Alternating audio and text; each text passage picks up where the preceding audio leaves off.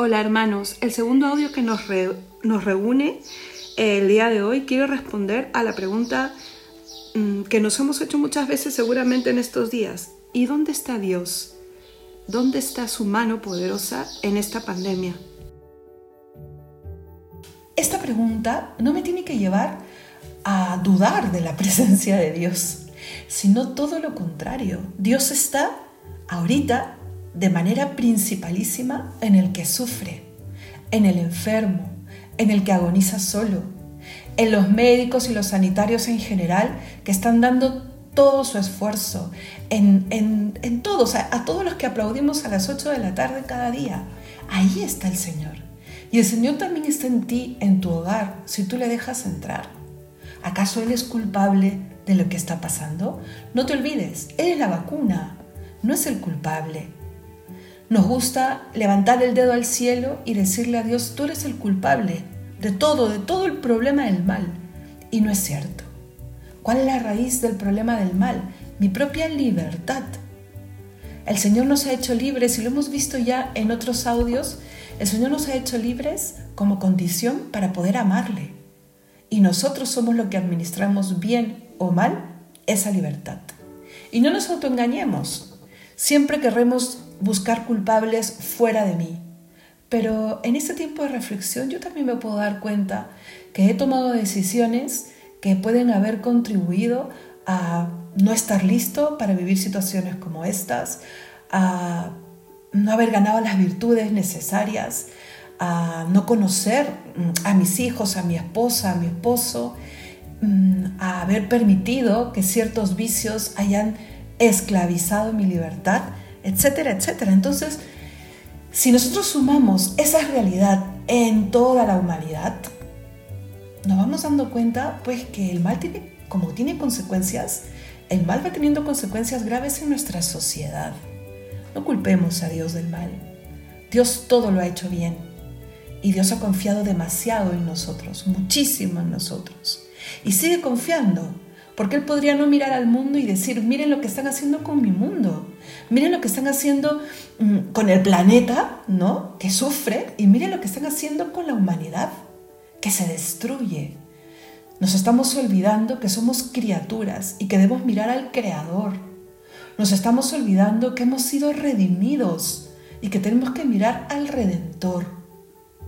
Yo creo que es importante pasar a una reflexión aún mayor.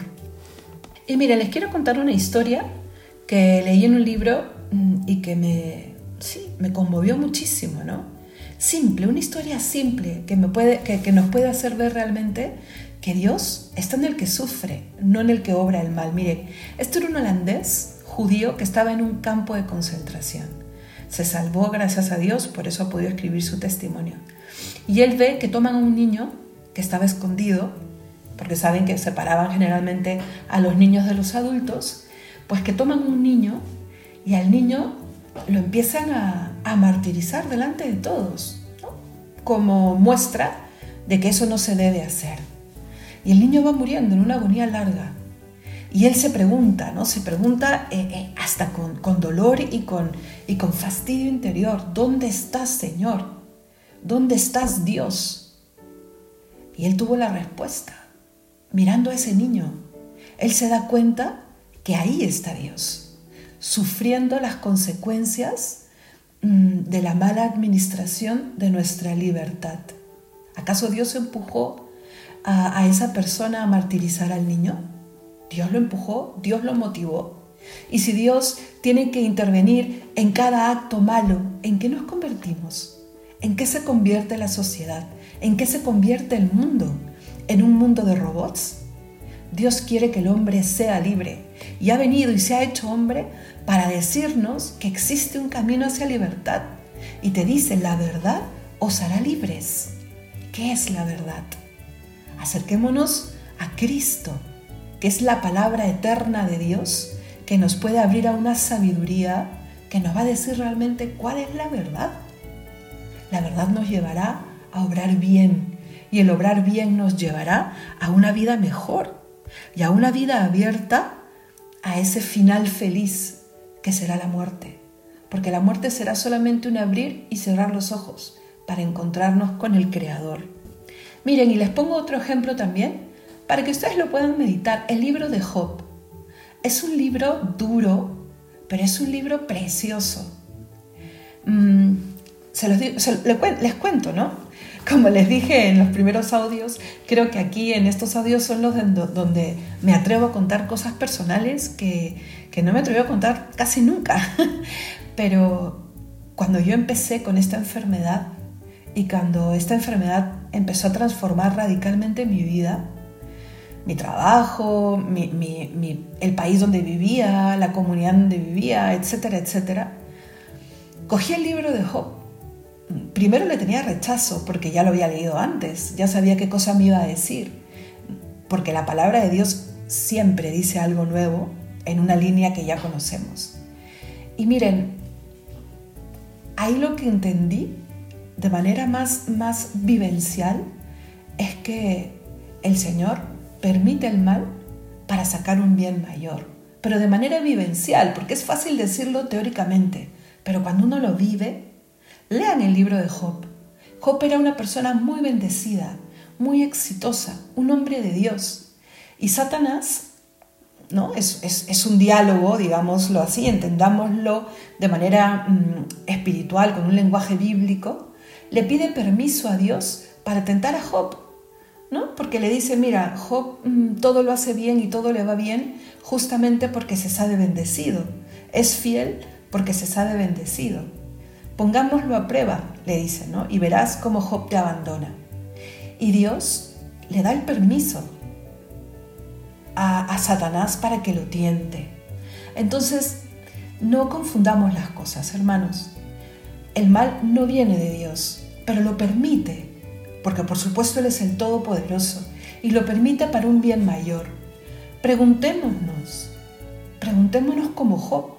Y Job al principio eh, sufrió, se rebeló, y, pero mm, rápidamente vuelve a ver a Dios. Bueno, rápidamente más o menos, ¿no? Pero vuelve a ver a Dios y vuelve a ver su voluntad. Y de ahí surge esta frase que, que, que se ha hecho famosa, ¿no? Dios me lo dio, Dios me lo quitó. Si he de recibir de Dios los bienes, ¿por qué no los males?